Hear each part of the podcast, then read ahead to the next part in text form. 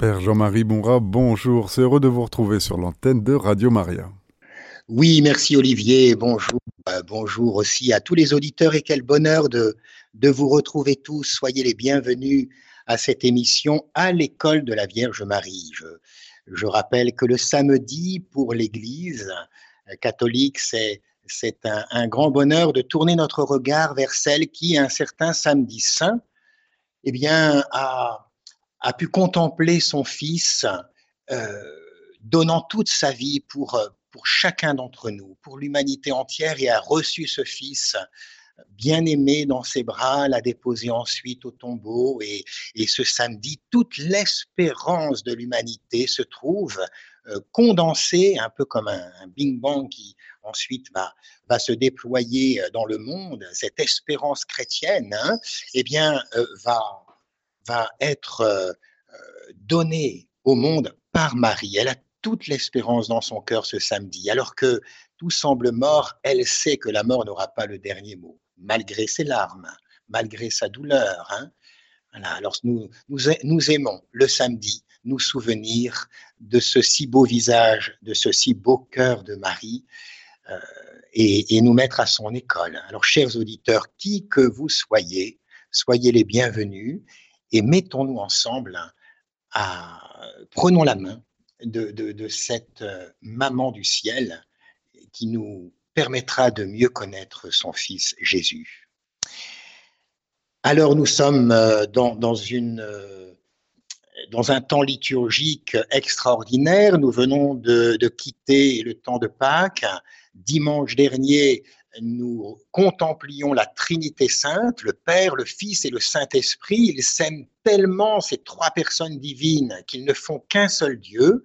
Et voilà que demain, eh bien, nous, nous allons célébrer la fête euh, du Saint-Sacrement. Le Christ lui-même vient à chaque Eucharistie livrer son corps, verser son sang pour euh, continuer à, à purifier cette humanité qui, vous le savez bien, a, bien besoin d'être purifiée de, tous les péchés qui peuvent se commettre d'abord en nous-mêmes, mais aussi autour de nous, ces guerres qui n'en finissent pas, ces, oui, voilà, alors euh, nous, nous allons euh, découvrir un Dieu qui continue de s'incarner dans une chair blessée.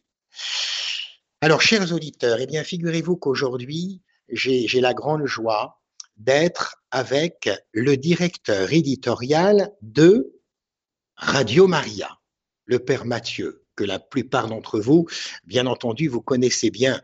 Radio Maria, euh, au niveau international, souhaite que euh, le directeur éditorial soit, si possible, un prêtre, un prêtre qui donne le, le ton à, une radio qui a une vocation d'évangélisation, mais ce prêtre est bien entendu entouré de, de laïcs euh, magnifiques dans, dans, leur foi et leur désir de transmettre le message de la bonne nouvelle. Je l'ai d'ailleurs bien, bien constaté aux 25 ans de Radio Maria, il y a quelque temps, le 7 mai à la Castille. Alors, euh, Père Mathieu, je suis très heureux de, de vous recevoir chez vous et, et de pouvoir euh, aussi dialoguer avec vous. Vous avez euh, d'innombrables fois parlé, bien entendu, de Marie à nos auditeurs. Euh, mais bon, je, vais vous poser quelques questions qui nous rappelleront euh, certains de vos propos et peut-être vous entendre sur d'autres qui, n'ont pas encore été entendus. En tous les cas, un grand merci, Père Mathieu, de, d'être euh, avec nous ce matin.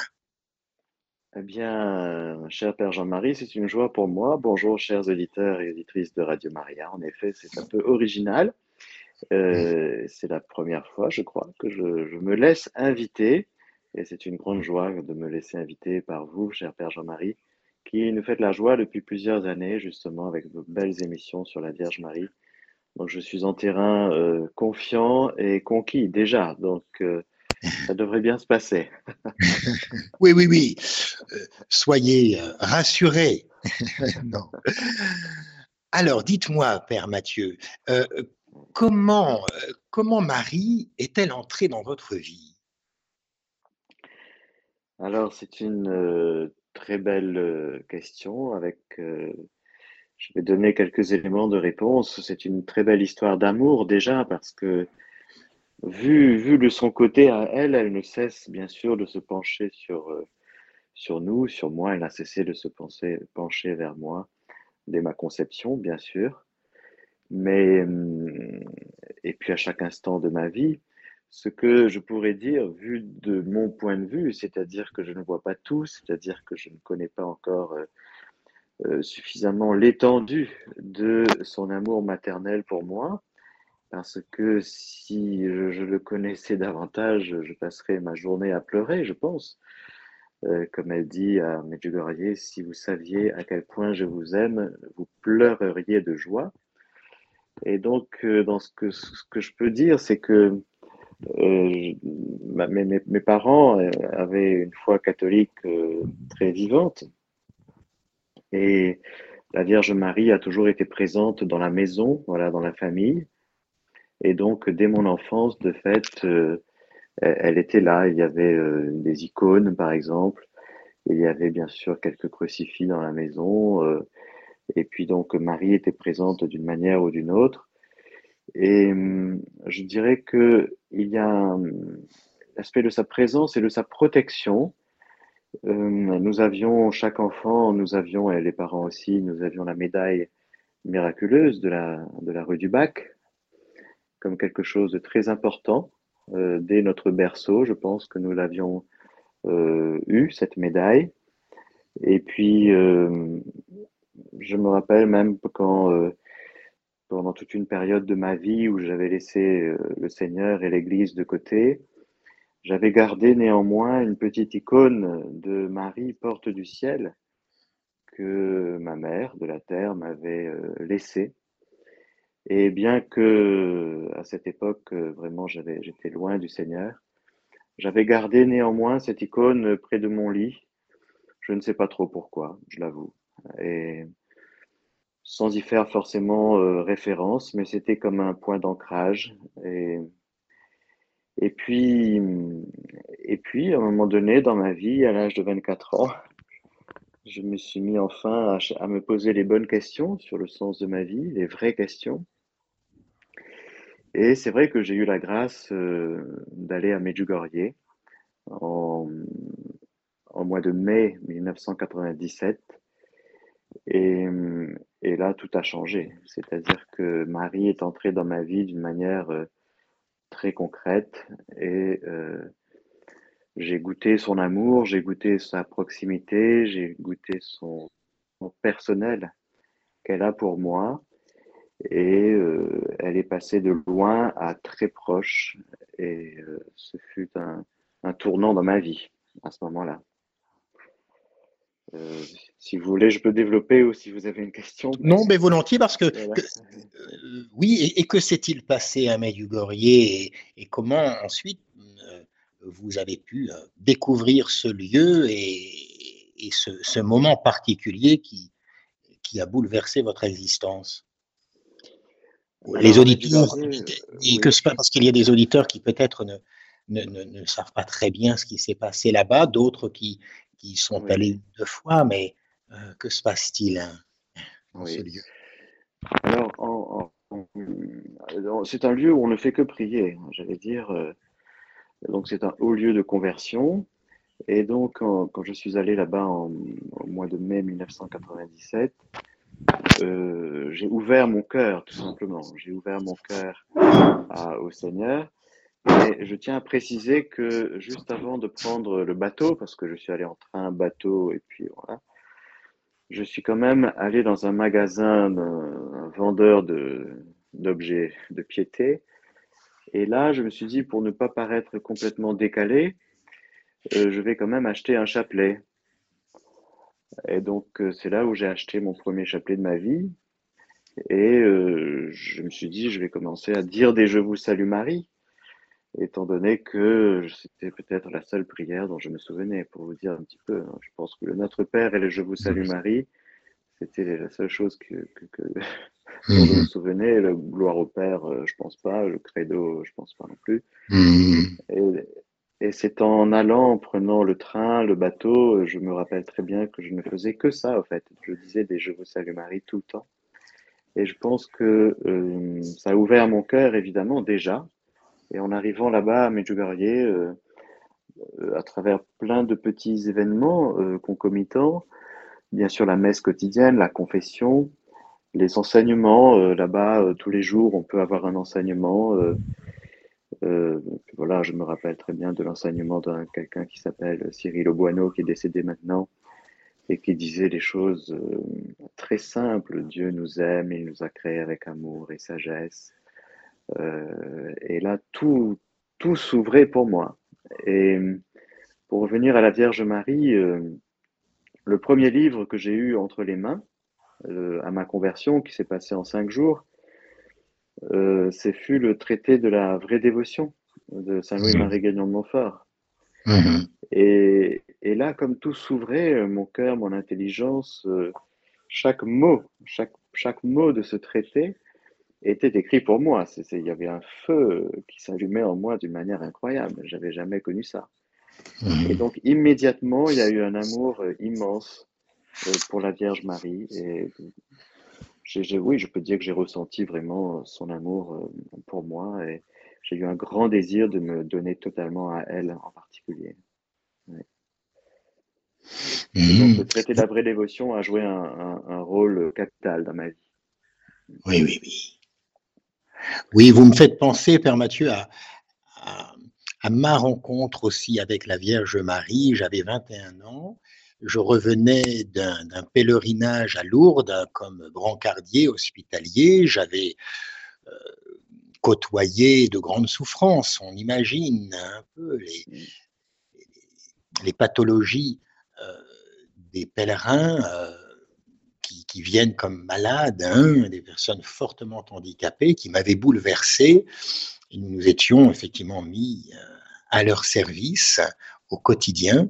Et cette grande question de la souffrance, de la souffrance, euh, pourquoi euh, Et surtout, euh, en ce qui me concerne, je, ne doutais absolument pas de l'amour de Dieu, mais comment cette souffrance pouvait être utile? Et voilà que, en, revenant par le train de Lourdes au nord de la France, le train s'arrête à Maubeuge, je monte dans la voiture de mon grand-père, il y avait une petite demi-heure de route, euh, jusqu'à mon village natal. Et là, je suis traversé euh, sans du tout qu'il y ait de, musique religieuse dans, la voiture, euh, mais, voilà, à, un moment donné, traversé par une émotion qui, qui, me bouleverse, qui me fait pleurer toutes les larmes de mon corps, et, et, je me sens infiniment petit, infiniment aimé.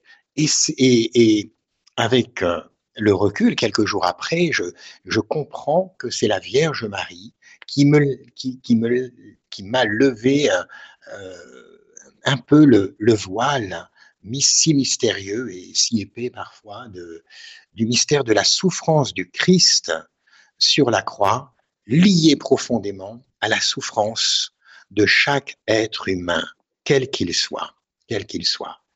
Et, là aussi, ce, que vous me dites me fait penser à, ce moment de la rencontre par excellence pour moi avec, avec Marie qui, qui a découvert, euh, elle aussi, comme créature, la manière dont le Créateur euh, euh, s'est donné dans, dans, une chair blessée pour, pour chacun d'entre nous et pour nous sauver. Oui, oui. Et ce lieu de, de Medjugorje, c'est un lieu qui maintenant vous est cher. Et, et vous y allez souvent.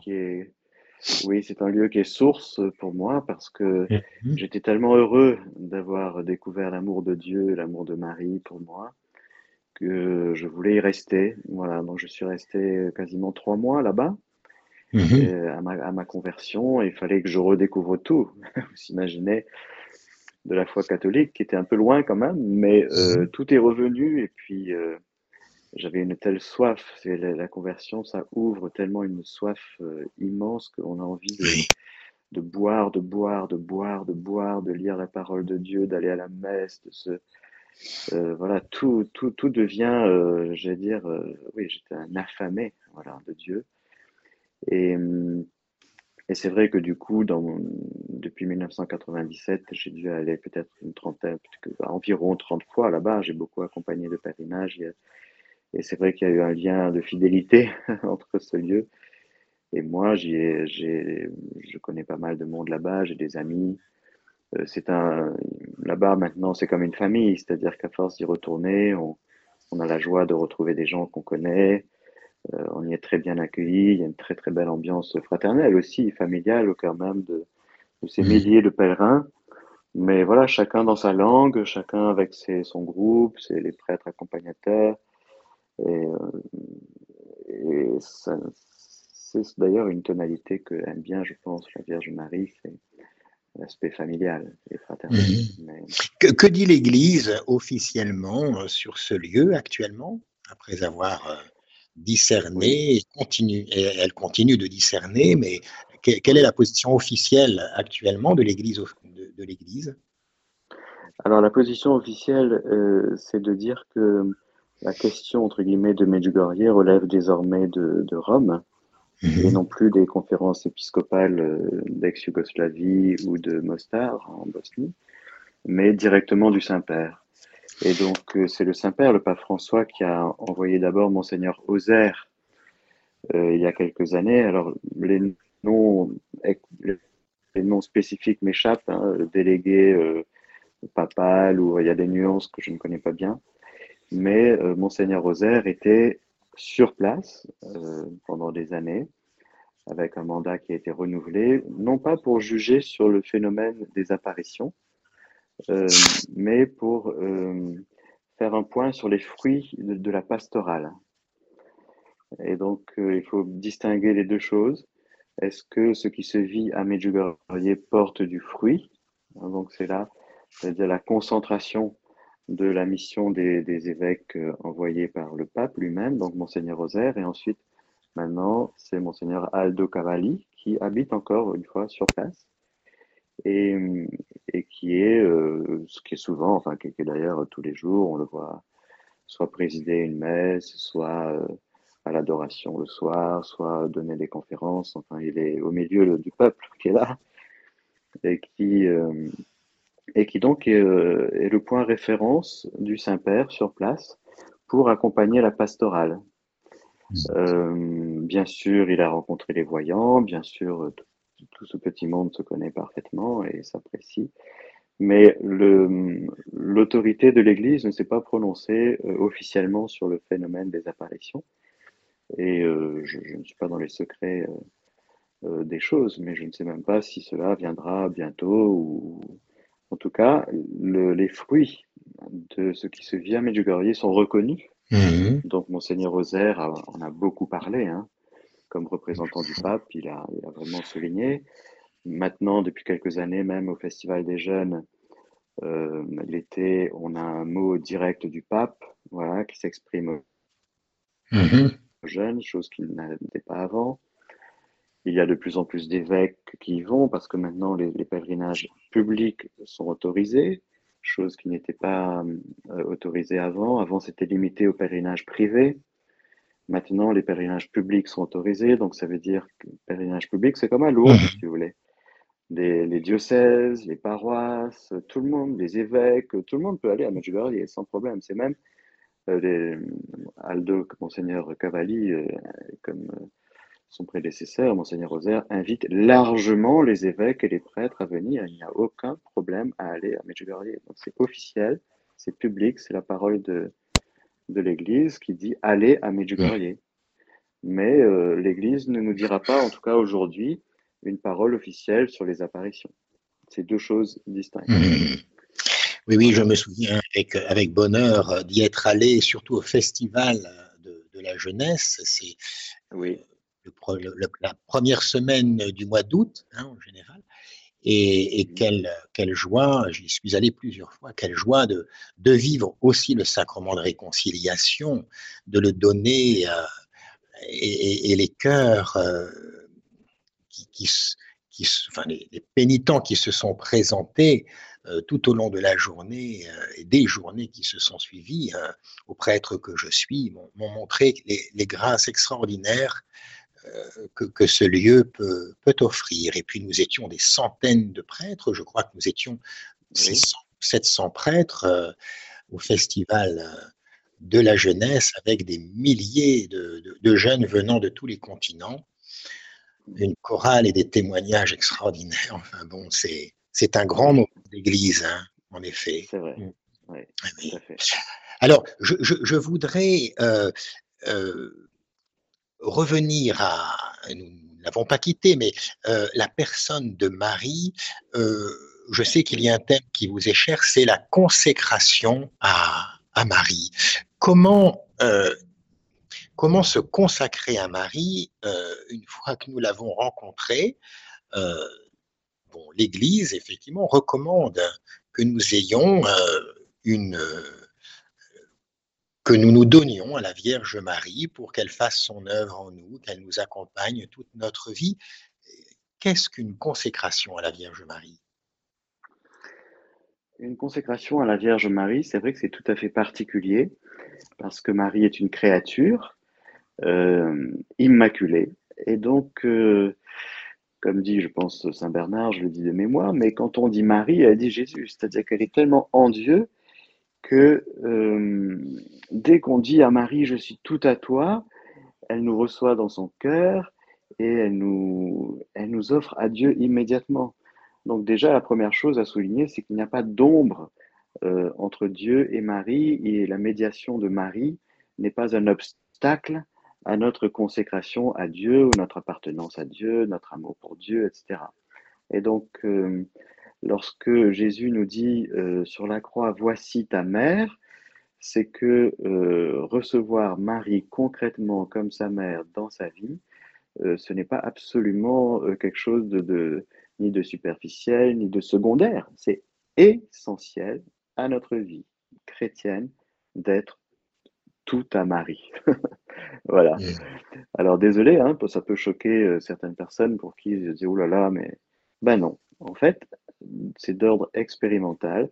On comprend bien que, par exemple, dans un couple, lorsque euh, on va se confier à la maman, eh bien, ça ne fait pas ombre à l'amour pour le père. Euh, le conjoint n'en est pas ombragé. Parce que pourquoi? Parce que le cœur de l'époux et de l'épouse sont un.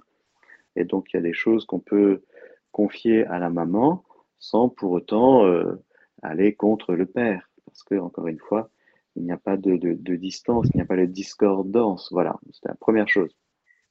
La deuxième chose, c'est justement la, la, après plus dans la forme, la manière de qu'est-ce qu'on, de, de quoi s'agit-il de cette consécration. Eh bien, on peut donner des choses à Marie, bien sûr, on peut donner son passé, on peut donner, on peut confier sa détresse, euh, tout ce qu'on vit, tout ce qu'on traverse. Euh, mais à un moment donné, il faudra dépasser les choses qu'on donne, même s'il faudra continuer à les donner, pour se donner soi-même. Et euh, ce qui est beau, je trouve, dans la consécration à Marie, c'est qu'elle prend cela très au sérieux. C'est-à-dire que quand on se donne à elle, quand euh, elle sait que ce n'est pas elle, in fine, qu'on cherche. On veut être tout à Dieu parce que notre cœur est à Dieu. Et donc euh, là encore, elle est toute heureuse de, de recevoir ce qu'on lui donne, ce qu'on lui confie. Euh, mais euh, j'allais dire, elle aime comme maman aussi se donner à ses enfants. Souvent, on peut peut-être restreindre l'aspect de la consécration à simplement je vais vers Marie, je lui donne tout, je suis tout à toi Marie. Mais ce qu'on découvre peut-être pas suffisamment, c'est qu'elle est toute à nous. Et qu'il euh, y a une réciprocité dans la relation entre la mère et l'enfant, et l'enfant et sa mère. Si l'enfant peut se confier totalement, eh ben, la, mère, elle, elle se donne totalement.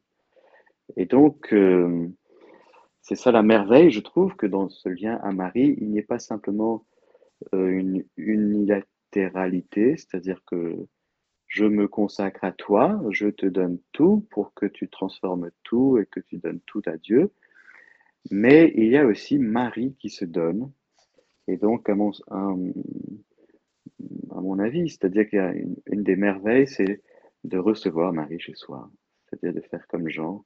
Et dès cette heure-là, le disciple l'a pris chez lui, c'est-à-dire Aesta Idia, dans, dans ses biens propres. Euh, c'est très important pour moi de ne pas nous arrêter dans la première partie, mais d'aller jusqu'au bout, c'est-à-dire d'accueillir Marie en soi. Et pour vivre en elle, pour vivre tout uni à elle. Et nous recevons sa personne, et ce qui est, ce qui est un grand trésor. voilà. Mmh. Donc, euh, c'est ça la merveille pour moi de la consécration. C'est non seulement être tout à Jésus par Marie, comme on dit, mais euh, c'est d'être bouleversé à quel point Marie euh, vient chez nous. Mmh. Je, suis lié au mouvement de Schoenstatt, hein, et d'ailleurs, dans le diocèse où je me trouve à Cambrai, se trouve le seul sanctuaire euh, bâti par les Allemands et les Français après la Seconde Guerre mondiale euh, en réconciliation, favoriser la réconciliation entre les deux pays. Et le mouvement de Schoenstatt euh, vient parler d'alliance d'amour, c'est-à-dire qu'en effet, Marie, au pied de la croix, lorsqu'elle a entendu son fils lui confier Saint Jean et à travers lui l'humanité entière, elle a dit oui, son second oui. Oui, je, je me donne, je me donne et, et j'accepte de, de recevoir comme, comme enfant euh, chaque, chaque créature humaine. Et, et, le mouvement de Schoenstatt parle d'une alliance d'amour dans la mesure où nous, où nous vivons une réciprocité. Marie a fait alliance avec nous à la croix, eh bien, nous, nous allons faire alliance avec Marie. Effectivement, vous, vous parliez du sacrement de mariage, mais c'est, c'est un, c'est un acte euh, qui, qui est proposé euh, à, à, chacun de, de, se, de se donner à notre tour à la Vierge Marie. Bien entendu, dans le mouvement de Schoenstatt, il y a tout un cheminement de quelques mois pour arriver à un moment donné dans un sanctuaire à, à cette célébration et, qui touche euh, de, nombreux cœurs. J'en ai été le, le témoin en, recevant les alliances d'amour euh, des uns et des autres euh, pour, les, pour, les, donner au Seigneur. Donc pour vous, Père Mathieu, le, le, cette, ce verset biblique de Saint Jean euh, où le Christ euh, confie sa mère à son disciple bien-aimé n'est pas seulement réservé à un des douze apôtres. Bien sûr. Mhm. Le disciple que Jésus aimait, c'est celui qui a cru en l'amour. Nous avons reconnu l'amour que Dieu a pour nous et nous y avons cru. C'est-à-dire que plus on croit que nous sommes aimés, que nous sommes le, des fils de prédilection, des, des chéris, des bien-aimés, plus nous allons vivre selon ce que nous croyons. Si nous croyons que il y a plus d'amour euh, chez pour les uns et un peu moins pour nous, on va vivre un peu en manque d'amour. On va trouver toujours que les autres ont plus et nous un peu moins. Mmh. Mais euh, à celui qui a, on donnera encore, et à celui qui n'a pas, il sera enlevé même ce qu'il croit à avoir. C'est-à-dire que plus nous croyons que nous sommes l'objet de toutes les prédilections euh, divines et de l'amour maternel de Marie, eh bien, plus nous allons vivre de cela. Et ça va, cette réalité va se déployer en nous. Et donc, Saint Jean, je suis très content pour lui, mais j'ai envie de dire, euh, moi, j'ai envie de vivre euh, beaucoup plus que lui. mais ça ne fait pas, encore une fois, il n'y a pas de rivalité entre Saint Jean et chacun de nous, mais parce que l'amour de Dieu et l'amour de Marie n'est pas euh, comme l'amour des parents pour leurs enfants, d'ailleurs. Pas, ça ne se découpe pas en morceaux. Voilà, c'est 100% pour chacun.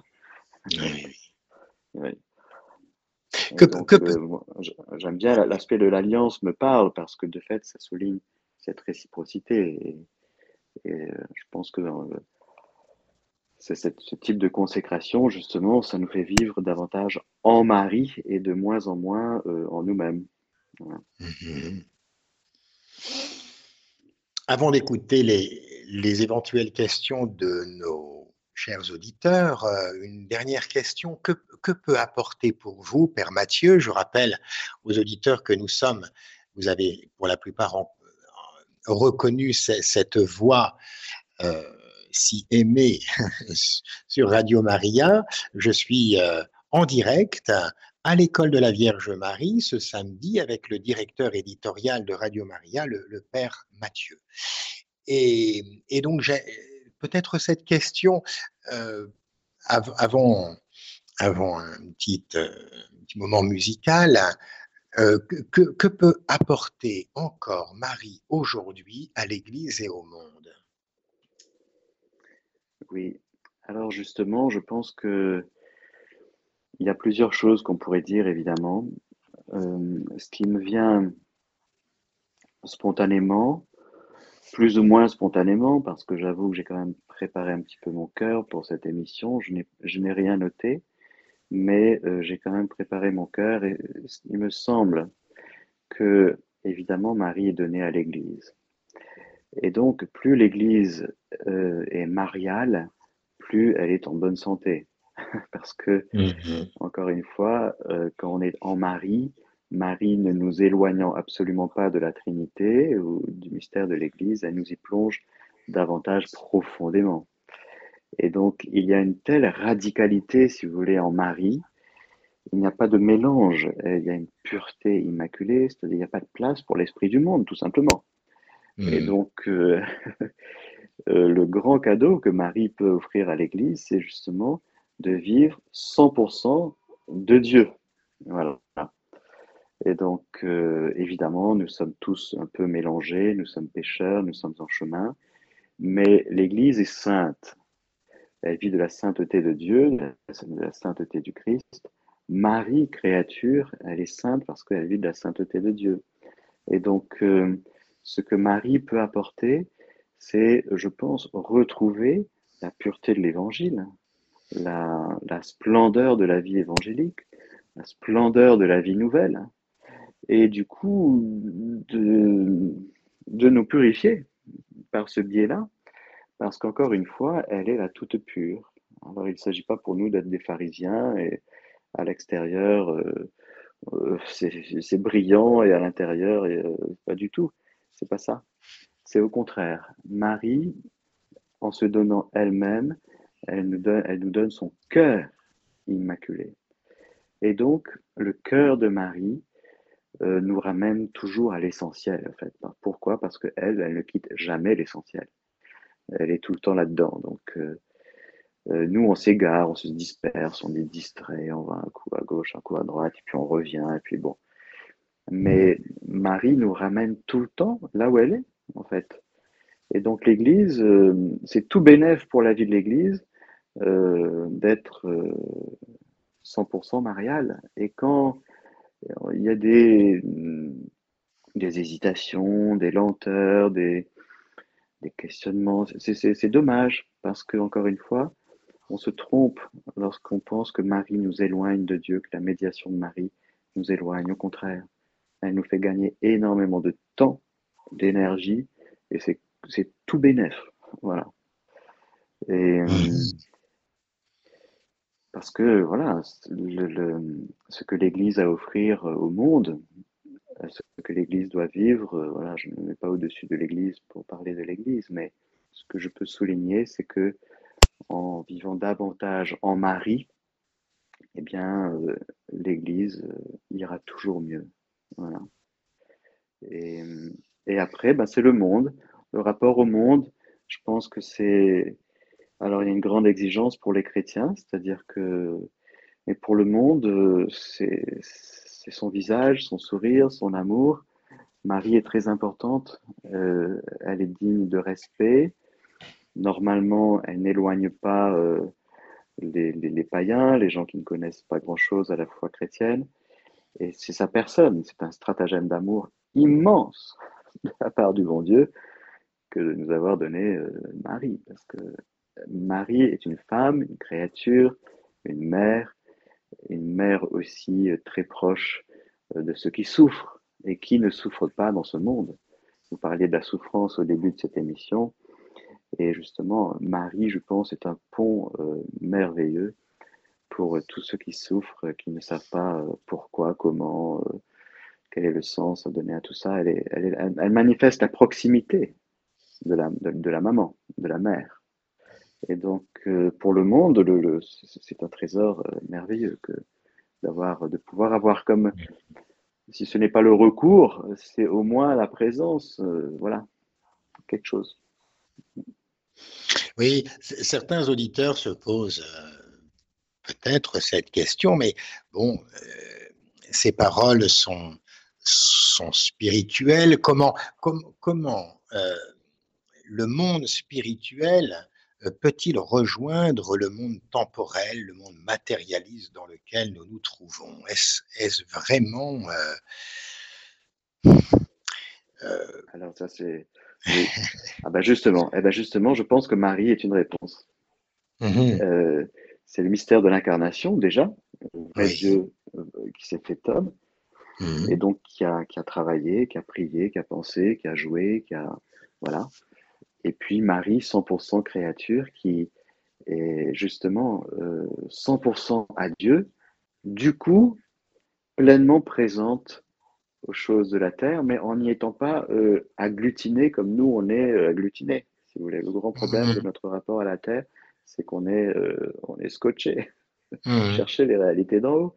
Et jamais le Seigneur nous demandera de décoller des réalités d'ici-bas, mais de les approcher avec beaucoup plus de liberté intérieure. Parce que nous sommes de passage et justement nous sommes faits pour le ciel, nous sommes faits pour Dieu. Mais vivant cela, nous allons vivre concrètement dans un beaucoup plus grand réalisme, je pense. Et ça, Marie, c'est la perfection. C'est-à-dire que tout ce qu'elle a touché, tout, tout ce qu'elle a fait dans sa maison, dans son jardin, dans son rapport aux autres, euh, tout est ajusté d'une manière magnifique. Mais c'est l'inverse de, celui qui plane ou qui veut décoller des réalités d'ici-bas parce qu'elles sont trop difficiles à vivre. Mmh. Merci, Père Mathieu. Et sur ces paroles, eh bien, nous, nous allons avoir euh, quelques minutes de, recueillement. Laissons, descendre dans nos cœurs euh, ce qui vient d'être dit et, écoutons un, un, morceau musical. Euh, je crois, Olivier, que vous nous proposez un peu de grégorien. Oh, j'ai proposé du grégorien, mais je suis allé finalement vers les chants de Medjugorje, comme il y en a été beaucoup question, et c'est aussi le festival Medjduit en ce moment. Alors, euh, je rappelle le numéro. Nous sommes à l'émission à l'école de Marie. Vous êtes avec le père Jean-Marie Mourat, le père Mathieu, directeur éditorial de votre radio préférée. Vous pouvez poser vos questions par téléphone au 04 94 209 109 04 94 209 109 ou bien par SMS au 07 83 89 13 75 07 83 89 13 75.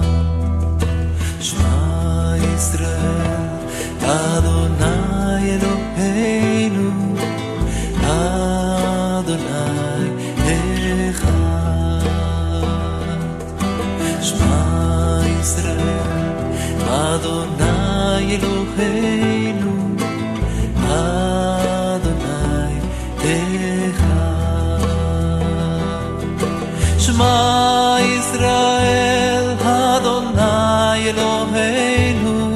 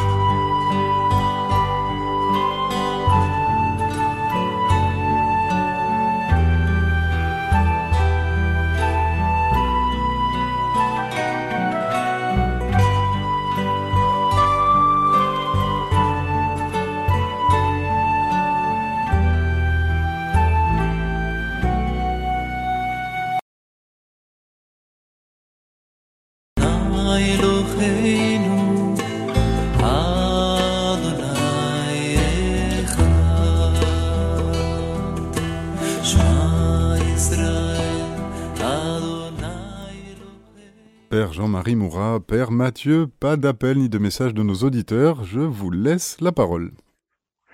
Eh bien, c'est formidable, ça me permet de, de continuer à, interroger euh, le Père Mathieu, qui est le directeur éditorial de Radio Maria, et c'est une joie de pouvoir euh, l'écouter, et ce n'est pas chose commune de, de l'écouter euh, se livrer davantage.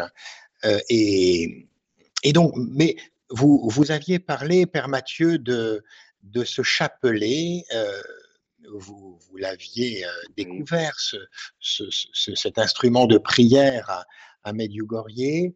Et, et, pour quelle raison euh, ce, ce, chapelet est-il euh, offert ainsi à l'Église? À chaque apparition mariale, Marie le recommande aux, petits et aux pauvres que nous sommes tous. Hein. Mais que peut-on, euh, comment dire le chapelet et que peut-on découvrir par cette prière qui, pour beaucoup, est une prière répétitive. Euh, euh, bon, mais, mais, mais finalement, c'est lié à, sans doute aussi la prière du cœur que nos frères orthodoxes nous ont invités à découvrir avec le récit d'un pèlerin russe. Puis aussi ce, Je vous salue Marie, où la première partie est profondément biblique avec, avec les paroles euh, de, l'archange et ensuite les paroles d'Élisabeth. Hein. Euh, mais voilà, que, que, pourriez-vous euh, dire à, nos auditeurs, Père Mathieu, de, de cet instrument qui est si connu, qu'on voit pendouiller à, à d'innombrables rétroviseurs Et voilà, dites-nous un peu. C'est vrai, c'est vrai. Alors, c'est un grand trésor. Moi, ce qui me plaît, bon, il y a beaucoup de choses qui me plaisent dans, le chapelet, mais le fait justement que ce soit une prière un peu répétitive, et vous avez bien dit, Père Jean-Marie, que c'est euh, pour les pauvres et les petits.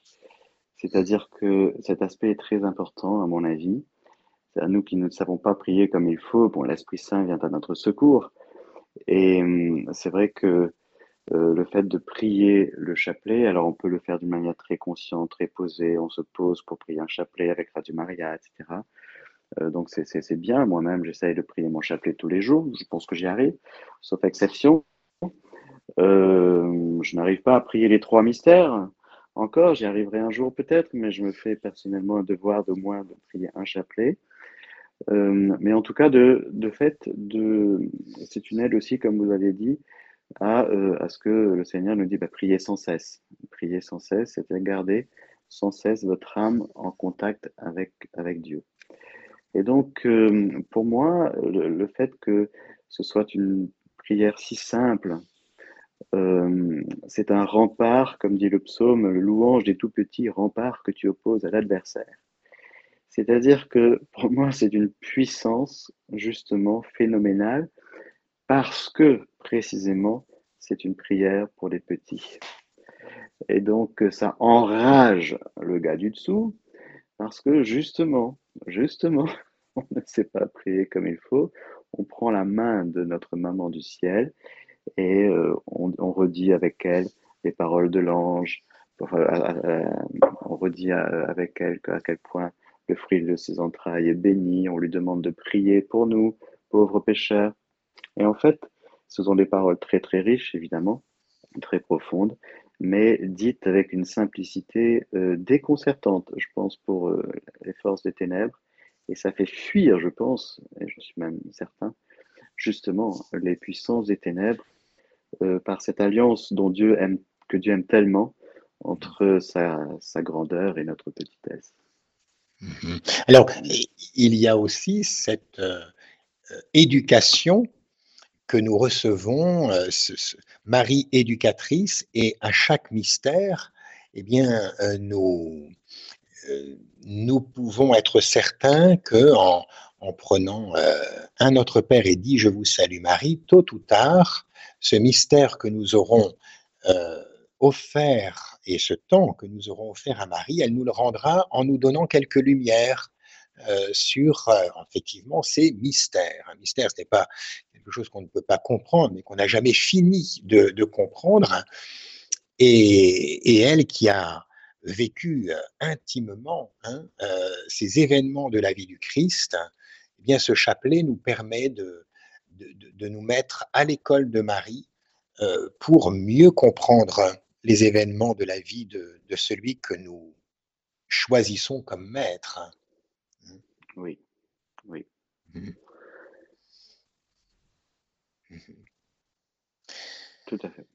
Voilà, d'où la nécessité, en effet, en commençant, chers auditeurs, euh, votre chapelet, eh bien de, de, prononcer le nom euh, du mystère, par exemple le mystère de la résurrection, de pouvoir, pourquoi pas, euh, prendre une phrase biblique, et notamment celle du Christ, hein, je suis le chemin, la vérité et la vie, et de demander que le fruit de ce mystère eh bien, nous, se, déploie en nous. Hein, au mystère de la résurrection, c'est la foi, hein, que la foi puisse grandir en nous. Et, voilà, et nous constatons au fil des années que nous progressons dans, notre vie spirituelle par justement l'aide de la Vierge Marie